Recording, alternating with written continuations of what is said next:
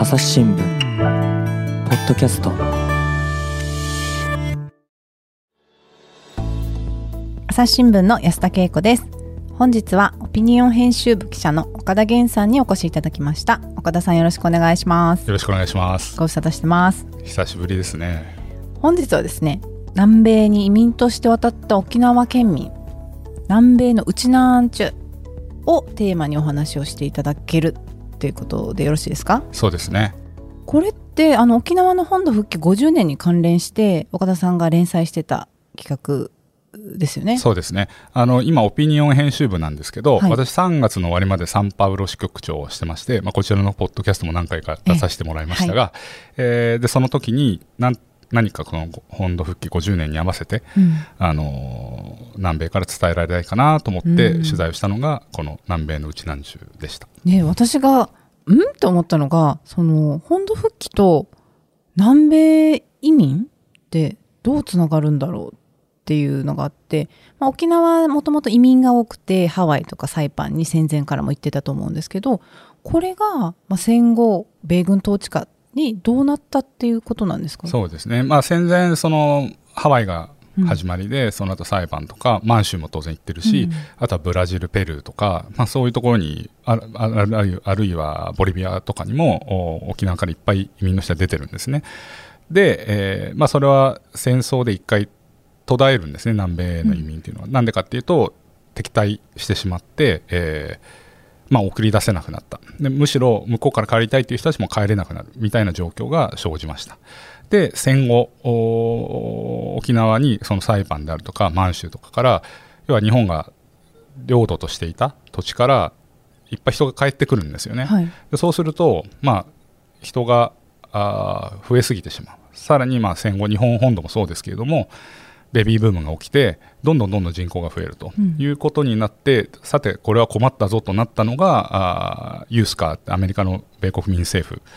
が困るわけです。なんでかっていうと人口が増えると食べ物とか、まあ、要はインフレが起こるわけですよね、うんうん。そうするとまあ食料不足になるし。でそうすると社会不安につながるわけですよ。はい。です社会不安がそう生じると自分たちの統治がしにくくなる。でさらに当時は冷戦でソ連とか、まあ、中国との対立というのが深まっていく時期だったので、まあ、こういううアメリカ政府うあるいはユースカーに対して、えー反発をしている人たちが共産主義化するんじゃないかと。うん。でこれをなんとか抑えなきゃいけないということで考え出されたのがこの計画移民というものなんですね。計画。岡田さんちょっと待ってくださいよ。そのユースカーって何ですか？ユースカってあのアメリカもともと軍が統治してたじゃないですか。沖縄をですね、うん。で、はい。軍政から民一応民政府って名前が変わって、はい。あの政府ができて、まあ、高等弁務官で軍人将軍がトップではあるんだけれども一応軍政ではなくて民民政府というのに変われて、それの名前がユースカというふうに。じゃあ戦後の沖縄で沖縄が復帰する前に沖縄を統治していたアメリカの、まあ、そうですね。機構アメリカのお現地政府っていうのかな現地政府。というか現地の統治機関、うん。でその下に琉球民政府っていう、まあ、行政機構があったりとか、まあ、諮問機関みたいな位置づけの市巡会とか、ね、あの沖縄のお議会みたいなのも作られてでもそこには決定権はなくて、うん。えーそこからの意見があの県民というか沖縄の人はこういうことを要望してますよっていうのを、あまあ、あげる。ユースカーとかにあげるけど、決定権はユースカーにしかないということですよね。でそのユースカーは、まあ、引き上げてきた人とかあるいは人口が増えてきたことによって食料を調達するのが大変になってくると物価が上がってでそれがそのユースカーに対する不信につながってひいては共産主義化していくんじゃないかっていうそういうことなんですね。そうですねロージックとしては、うんまあ、し社会不安につながるっていうことですよね。それを心配して計画移民っていうのはまたどういうことですか、まああのー要は人口急増しちゃってるのでこれをなんとかしなきゃいけないと、うん。でアメリまあ、そこれはあの細かく考えなきゃいけないんだけどお産業があれば、ね、その人たちが働いてお給料もらって食べていけるというのがあるわけですけど昔の沖縄にそういう産業はないわけですよね。うん。でむしろおアメリカというか、まあ、軍政は、まあ、軍政もユースカもそうだけどそのアメリカはあ産業をコントロールすることによって、まあ、あの沖縄の人が軍に依存する仕組みっていうのを作っていくわけですよね、うん、ただ B 円だってそうだし、まあ、ドルにするのはそうだし、えー、まあいろんな工場を作んないで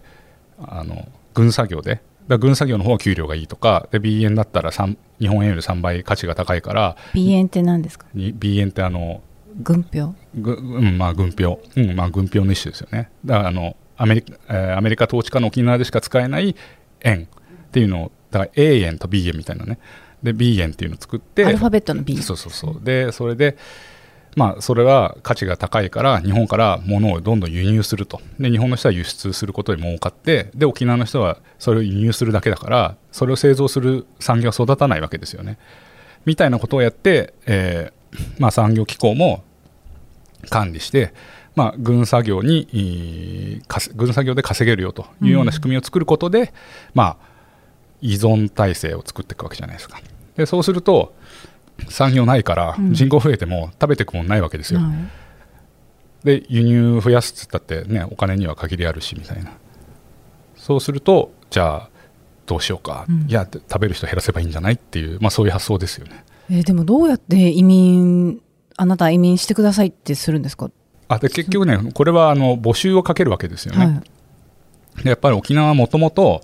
戦前からの移民が多いというのもあって、えー、まあ、その計画移民より前に呼び寄せ移民っていうのが始まるわけですよね。呼び寄せ移民。もともと戦前に移民していた人の親族とかが呼ぶわけですよあんた来ないと。あはいはい、でそれで行った人たちっていうのがいてでやっぱりこう沖縄戦争で荒廃して、ね、荒廃してるし、まあ、産業もない食っていけないということで、まあ、そういう呼び寄せ移民で行く人たちもいたと。でまあそれだけでも足りないからじゃあえー、どっか送り出せるところがないですかねっていうふうに探して見つけた場所が南米ボリビアの、えーまあ、広大な土地だったわけですね。このボリビアには沖縄からどのぐらいの人が移民していたんですか？ごめんなさい。今手元に何人いたかっていうのは分かんないけど、うん、まあ、戦前からも多少行ってはいるんですよ。ただまあブラジルとかアルゼンチンペルーとかと比べるとそんな多くはないですよね。ただあ、まあ、農業やったりとかラパスっていう事実上の首都なんですけどそこで商業やったりなんかしうん、してた人もいると言われてます。でまあその人たちが、まあ、ふるさとがですねあ荒廃したと。でなんとかあ同胞たちを助けたいっていうことで土地を見つけてでそこに呼べますよっていうようなことをアメリカの調査団とかあ当時のアメリ沖縄のまあ有力者みたいな人たちに言ってでじゃあここがいいんじゃないの？ということで送り出すことが決まったわけですね。なるほど。その移民する側にとってもメリットはあるわけですか？する側って沖縄の人ってことですか、はい、まあ、沖縄の人からすると、まあ、やっぱり食べていけない、うん、というような中で行けば土地がもらえると、うん、50ヘクタールで沖縄の小さな集落より全然広いわけですよ。だから自分が住んでる集落より広い土地がもらえてで、まあ、当然ねいいことしか言わないわけさ。わけさって ちょっとあの鉛が出ましたがあねあのあんた働いたらここで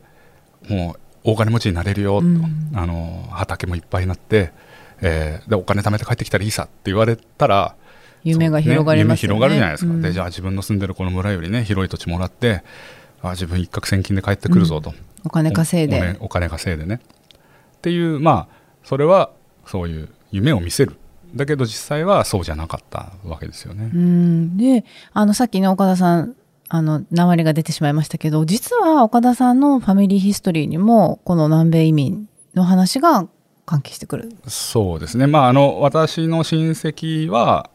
戦前、はい、もう100年ぐらい前に移民してるのであのこの戦後の計画移民とは直接は関係ないんですけど僕の母方の曽祖父の兄弟たちがみんなあのブラジルとかアルゼンチンとか一部はペルーとかにも移民していて沖縄からってことですね？沖縄からですね。はいはい。いやそれこそやんばるですよ。あの今、ちむどんどんの見てます？さ まあいいや。ちょっと話す話し出すとねちょっとそれるので。まああんまり見てないですけど時々見てちょっと違うかなと思いながらね。そうでそのやんばるから、まあ、それこそね、あのー、食べていけないわけですよ、うん、なかなか。で戦後の、まあ、母親の話なんか聞いても相当貧しくて。そうそう。で、まあ、自分のひいおじいさんも本当は行こうとしてたんだけど南米に。病気になって死んでしまって。で僕のおじいさんは行こうかなって考えていたら戦争が始まって、うん戦争取られてあの兵隊取られて結局移民しなかったってそんだけのことでもしかしたら僕の親とかね生まれてなかったかもしれないですね。えお母さんがやんばる出身で、はいはい。で岡田さんのお父さんは？は大和あ大和の出身で、うん。お母さんがじゃあ本土に渡ったってことそうです。お父さんがそれかうちなに来たいやいや、えー、と母親は1971年本土復帰の前の年に、うん。えーパスポートを持ってあの来たわけですよ。だから本当に信子と一緒なわけ信ですよ。子じゃないですか。信子ですよ。え本当に鶴見に？いやいや鶴見じゃなくてね小田原なんですけど、ね、あ小田原、うん。な神奈川神ですね。奈川県ですね、はいはい。うん。へえどんなんか話聞いたことありますか？本土復帰前の生活とかお母さんの暮らしとか本土に行ってみて驚いたこととか、まあだあのあれですよ。まず、まあ、とにかく貧しいわけ。うん、あのわけってあの恵子恵子さんって言ってしまうけど 昔から知ってるからね、はいで沖縄の人は下で呼ぶので恵子さんですけど。あの例えば、まあ、戦争で、まあね、南部は南部も中部も焼け野原になるけど、やんばるは比較的ねそうでもないわけですよ。ただ母親じゃないけどこれは親戚のおじさんから聞いたのはやっぱり防空壕入ってて、うん。艦砲射撃が自分の防空壕の、ね、上にボコボコ来たみたいなことはある。だけどまああんまり亡くなった人はいなかったらしい。うん。だけれども、まあ、産業がない食っていけないということで、まあ、山を開くんだけど、まあ、本当牛も飼えないみたいな中で大木を切って、うん。えー開墾してやるとかね。でおじさんとかはもう現金収入がないわけですよ昔は、で今だったらサトウキビ、まあ、サトウキビも減ってるけれども、えーサトウキビを売ったりとか、まあ、パインとかね。30年ぐらい前でパインとか流行ったじゃないですか。でそういうのでだんだんこうお金をねもう現金収入を得られるようになったけどそれより前はあんまりなかったので、うん。卵で学校の学費を払ってたっていう高校の先生にあの卵持ってってこれで今月の学費の代わりにしてくださいって言ったりとかおじさんは中学校入るまで中学校かな、うん、靴履いたことないって言ってたりとか。サバサバってか草履みたいな。まあ草履もまあいい時。うん。で普段はもう裸足みたいな。っていうような話を聞いてだからだからさちむどんどんのあのお家を見ると、あ。貧しい設定なのに貧しくないわけ。貧しくないよって思っちゃうわけですね。そうそうそう。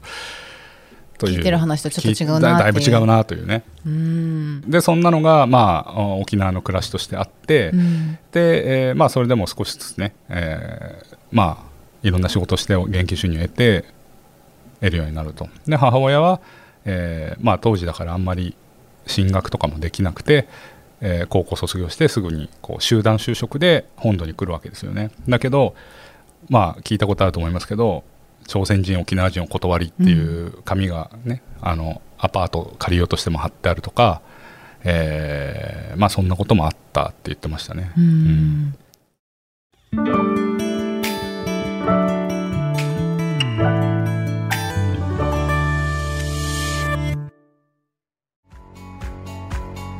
私は朝日新聞歩きき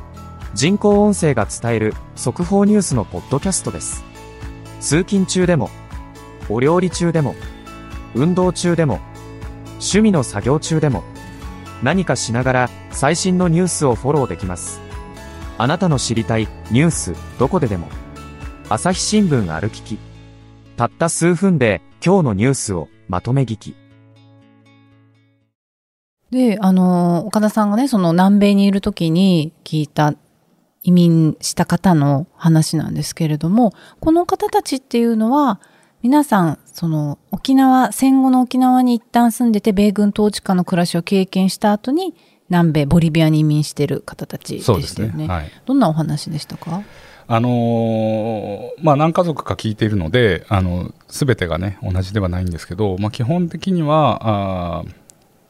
米軍統治下で、まあ、そういう人軍作業をしたりとか、まあ、その暮らしている中でこの計画移民があるよって聞いて、うんあ向こう行ったらいい暮らしができるかもしれんということで来た人たちなんですが、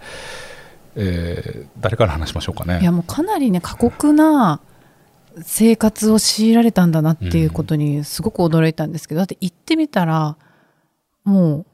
暮らしが本当に大変っていうところですよね。そうですね。あのーまあ、向こう着いてから、うんまずあの50日かけて移民船で行くわけですよね。で着きましたサントスというブラジルの、えー大きい港町があって、まあ、そこから今度列車に乗ってボリビアの国境の方まで行くわけです。だけどそのボリビアとの国境地帯というのはパンタナルっていう湿地帯なんですけどこれが雨季になると全部沈んじゃうんですよ。だから線路も電車も進めなくなってしまってでいかだを作ってそのいかだに荷物乗っけて川というかその湿地帯を渡りで今度ボリビア入ったらまた今度舗装されてない道を、まあ、みんなで背負って歩いていくと本当にアリのように進んだって言ってましたけれどもそんな進み方なんですよね。で50ヘクタールの広大な土地があると思ったら土地だけど山なわけですよ。それはもうなんつうの？半径5メーター近くあるような半径？直径？直径か。大きい大木をみんなで切ったりとかでそこに当然毒蛇もねいたりとかいろんなモンスターってなんだろう。日本語で。ジャジャガーとか、まあ、そういう野生動物もいて、まあ、病気とそういう自然の危険にさらされながら、まあ、生活というか開墾をしていくわけですよね。さっき僕の親戚とかおじいとかがおじいちゃんとかがあの山を開墾したって話をしましたが要は同じことをやるわけですよね、うん向こうに行って。で、えーでまあそれも成功するかわからないし言葉も通じるわけでもないで都市から100キロもね離れたところで本当にあの掘ったて小屋みたいなものを建てて屋根の編み方は先住民の人に教わったって言ってましたね。先住民の人に屋根の植物の特性とかそういうのをもう分かんない言葉だけど教えてもらいながら家を作って、えー暮らすと。だけど水は塩水ばっかりで井戸水が塩水なんだそうですよ。だから全然飲めなくてで雨水を貯めるんだけどその全然足んないから人によってはその農耕馬とかが馬とかが通って水たまにい馬の糞とか入ってるじゃないですか、うん。それの上積みをねもう喉が渇きすぎてそれを飲んでる人もいたって言ってましたね。ちょっと気になるのがその移民しませんかって募って送り出したのはユースカーですよね。で現地に行った家族たちが暮らしが安定するまでこうなんかサポートってしてくれないんですか？一応何もしてないわけではないわけですよね、うん。なんかそのブルドーザーを送ったりとか、えートラクターかな？を送ったりとか数台送ったりとかね。あとね建物1個作ったりとか病院を作ったりみたいなのはしたんですよ。はい。だけどそれだけだったと。で結局畑の開墾にもっと必要なものであるとかあー道路をちゃんと作るとかそういった作業は全部この地元の人というか移民した人たちに任されてしまう。もう自力で自力でやれよということなんですよね。でこの入ったところは今でいうその沖縄移住地というコロニア沖縄と言われているところなんですけどそこは要はユースカーが沖縄の人を送った場所なんですけど、はい。そこから100キロぐらい行った場所にサンフアン移住地っていうのがあってここは日本人が移民している場所なんですよね。日本政府が移民をまあそうですね。募って。日本政府というか、まあ、日本から移民まあ、した人たち、民した人が。でここには日本政府の支援が入るわけですよ。うんうん、それは日本から行って言ってるからね。法人をあの送サポートするってことですね。でそこはもうすものすごいこう支援が入ってたと、うん。だけど沖縄移住地は、まあ、実はほとんどあの支援がないような状況で、えーまあ10年近く10年以上続くわけですよね。これってやっぱりそこに日本の政府がサポートすることはその当時はもうできないうんかったのかな、全くできなかったわけではないんだと思うんですが、はまあこちらは沖縄まあアメリカがし支配してる沖縄から送ってるからっていうことで日本政府からは届かなかったと。うんで、まあ、本土復帰とかいろいろそういう話になってくる67年ぐらいからは今でいう JICA はい、があーその沖縄移住地も見るように管理するようになってそこの辺から次第にお金が入り出すんですよね当時その働いてた人に聞くと。だけれどもまあ、不運なのはこの日本政府の支援が届くようになった途端に大水害が起こるわけですよ、ここで。そうでそうすると支援のお金が全部その大水害の復旧とか、うん、あとはさっき言った井戸がね塩水ばっかりだったのでこの井戸水をなんとかしなきゃいけないっていうそっちにお金がやっぱり使われてしまってなかなかこうインフラとか、まあ、暮らしやすさっていうところに回らなかったわけですね。でえー、多くの人たちが、まあ、ここから逃げ出していくわけです。うん、で、まあ、3分の2とか全部で3200人ぐらいあの移住したと言われてるんですが、えーまあ、しかしその3分の2以上があ逃げ出したと言われて。3分の2ってもうほとんどじゃないですか。いないんですよね。ででもそこから逃げ出すのも不法出国になるわけですよね、はい、あまあ向こうの行く国からすると不法入国ですよね。だから夜夜とかまあこう電車に隠れて乗っていくとかだから今のメキシコ国境からアメリカに不法入国する人とかも、うん、ね、問題とかニュースになるじゃないですか。私も取材してましたけど南米いた時。あれと似たようなことを日本の人日本の人ってうちなんちゅうがしてたわけですよね。で子供連れて国境を越えてでその国境で風邪ひいてて咳するなと目立たないようにしろみたいなことを言ってそうそう。でブラジルの国境を越えたらブラジルの列車乗って乗っちゃえば大丈夫だからみたいな。であとはそのボリビアのその沖縄移住地で生まれた子供が本当はまあいろいろあの農業組合みたいなのを作ってたのでそこの手続きをすればよかったそうなんですがやっぱり離れてたりとか。あ遠いんですね、うん、そういうのもあって出生届を出せなくて子供が無国籍になっちゃうなんていう例もあってでその無国籍の子供を連れてブラジルに不法入国するわけですよ。この人は一体何人なんだろうってね。そのその人は日本国籍うちなんちゅうだから日本国籍なわけですよ。今も日本国籍です。だけれどもボリビアに行って生まれた子供は無国籍でで、えー、ブラジルに移住してで移住というか不法入国してでそこで子どもの出生届を取ってで1年経ってたけど、まあ、そこはブラジルのいいところなんだけどあの受け入れてくれてその子供にはブラジル国籍が与えられるわけですよ、うん、ボリビアで生まれ日本国籍の人からボリビアで生まれたブラジル人になるっていうね。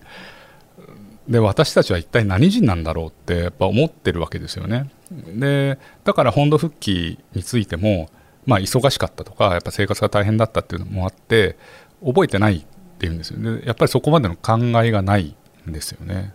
でも本当に不思議でその本土復帰要は沖縄の人たちが求めていた祖国というものにあの帰るっていうのが本土復帰だったとすればそのボリビアに移民した人たちっていうのはそれをどんな風に受け止めたんだろうでもボリビアに行って日本に帰って日本人になるんだっていう感じなのかな。それともそうだからそれを聞きたくて取材をしたんだけど、うん、結論としてはそこはあんまりよく分からなかったというか、まあ、まずその復帰の時のことはほとんどの人が覚えてないんですよ。で、あのー、まあ、式典に行ったっていう人もいるんだけど県人会のね。だけどその時もまあなんか明日の仕事大変だなみたいな、まあ、復帰したのかみたいな感じでよく分からなかったと。で今もあんまり考えはないっていうんですよね、だからそういう人たちにとってはやっぱりその移民をしたこととかその移民先でうまくいかなくて、まあ、大変な思いをしてブラジルに再移住したことの方が人生の中でものすごい大きな意味を持ってて沖縄の本土復帰ってもう遠くの出来事なわけですよね。あともう一個はこれはあの宮城明さんという、まあ、現地でその移民史を研究している方がいらっしゃってでこの人が言っていたのはやっぱりこの沖縄では本土復帰っていうものがやっぱりその本土復帰闘争をまあ祖国復帰闘争かなを通して沖縄とは何かとか、復帰とは何かとかこのアメリカのその支配とは何かみたいなものが共有されていくわけですよね。はい、でこの宮城さんは90年代に移民してるからまさにその復帰闘争をやってる龍大でやってた人でだからそういう考えが沖縄の中では広がっていくわけですよ。で別に大学行ってなくても街の中に普通に住んでてもそういう考えがまあ耳にはする、うん、でやっぱり米軍基地もあるしね、いろいろそういう生活を見てるとやっぱりこの生活おかしいんじゃないのって思ったりするっていうのが共有されていくわけですよね。だけど南米に行ってしまった人たちというのは基本的にやっぱり暮らしを豊かにするっていうのが第一なわけですよ。だから政治的な問題っていうのはあまりあの関心がないというか大事にしてこなかったっていうのが一つとあともう一つはやっぱりその移民社会の中で、えー、例えばその土地を取られた人あのなんだあ基地接収された人たち人たちね、はい、であの人たち本人はご本人は非常にこう辛い思いをして来てるわけですよね。だけれども周りはどう見てたかっていうと、まあ、みんなさっき言ったようにお金持ちになりたいなんとかいい暮らしをしたいと思って来てる時に不法不労所得があるわけじゃないですか。基地収入が、はいはい、まあ、それはさらにこう、ね、復帰した後どんどん値上がりしていくからさらにこれが憧れみたいに見られちゃうわけですよね。でそうすると復帰闘争で、えー、語られたことは移民社会ではあまり共有されずでむしろあの人たちお金もらえていいねっていうような意識もありかつその来てる人たち自身がそのさっき言ったユースカーとかがね軍作業にこう従事させて依存させる体制を作ってた頃に来てる人たちだからいや沖縄は軍作業なかったら生きていけないさ米軍があったから生きていけるでしょって言うわけですよ。言うわけですよ。とか、まあ、そう思う人たちが多いわけですよね。だからその人たちに対していやこんな大変でねあの本土復帰するんだよ。っていう話がまあもう出てこなかったというようなことを言ってましたね。うん、なるほど。じゃあ、うん、ある一定のところまでは沖縄のその状況っていうのを共有できている人たちなんだけどそこから移民してそこでの暮らしをとにかく安定させようとしてきた人と沖縄にずっととどまってる人っていうのは全然違うその復帰に対する思いっていうのが出てくる。あるいは米軍とか米軍政府に対する捉え方っていうのが全然違ってね、違うと思いますね。だ意識がやっぱり全然違ってあの記事に書いたか削ったか覚えてないけど冷凍保存っていう言い方をしていて、はい、つまりですね戦前の人たちはまさに戦前教育を冷凍保存してるんですよ。あのこれはうちなんちゅうじゃないけれども、まあ、うちなんちゅうもそうだけどあ昭和40年代だから1960年代半ばとか後半とかまで、はい、教育直後を読んでた日本人学校日本語学校があるわけ。えそのボリビアに？ああこれブラジルなんですけど。でだからやっぱりこう戦前の教育みたいのがこのまま冷凍保存されててその思想とか生き方みたいのをかたくなに守ってる人たちというのもいるわけですよね。であのこれ面白いのはそういうところで育った人は2世3世でも日本語が話せるっていうね むしろだから日本であることを守ろうとした人たちもいると。で戦後に沖縄から来た人たちは、まあ、来た時期にもよるけれども、まあ、基本的にやっぱりこう米軍政の時代に、えー、なかなかこれでは食べていけないということで来た人たちがやっぱ多いので、えー、沖縄は米軍がない、まあ、アメリカがいないと生きてないよっていう人が多いと。いう感じでここで気になるのがその沖縄に住んでると沖縄のその文化とか独自のものに対するすごくそのアイデンティティを求めるのって他の他府県にはないぐらいのものだと思うんですよね。そのうちなんちとしてのアイデンティティみたいなものっていうのが。あの、南米に移住した人たちのアイデンティティはどこにあるんですか、えー、それも、これはですね、いろんな県人会やっぱあるんですよね。ブラジルなんて特に全、確か全都道府県の県人会があって、で本土の人、本土の県人会長さんとか話すと、岡田さん岡田さん沖縄県人会入ってるんでしょって。なんで沖縄県人会はあ沖縄の名前になってるな んで沖縄県人会の人はあんなに集まるんですかと。うちの県人会は全然人が集まんなくて若い人が来ませんと沖縄の秘密は何なんですかみたいなこと言われるわけですよ。だからそれぐらい沖縄県人会ってすっごいこう集まりというか結束もあるがあってそれはやっぱりまあ文化もそれで残ってるわけですよね。で三振やったりとかエイサ踊ったり、ね、そう踊ったり竜舞やったりやってるんだけど、まあ、ただ反面やっぱ差別もあったわけですよね、うん、あの例えばブラジルうちのおじさんなんかが入ってたあサンパウル州の内部の内陸部の、まあ、小さな村は、えーまあ、日本人というか本土の人本土系とうちなんちゅう沖縄系がいるんだけれども、まあ、絶対同じグループにならないんだって。なんでですか？日本人会館が2つあったって言ってたから、えー、っ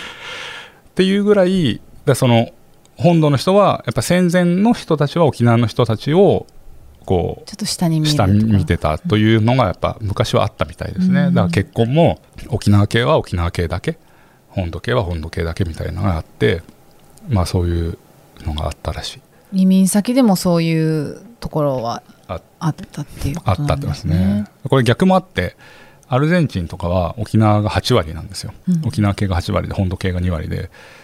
だから老人会とか行くとあの内な口なんですよみんな喋ってるの。だから本土出身の人が「はいさーい」とか言って ゲートボールやりに行きたいとかね。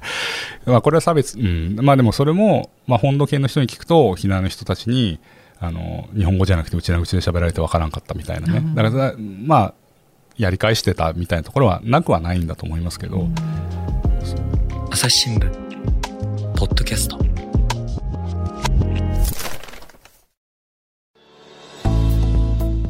話の途中ですが続きは次回お伝えします。はい。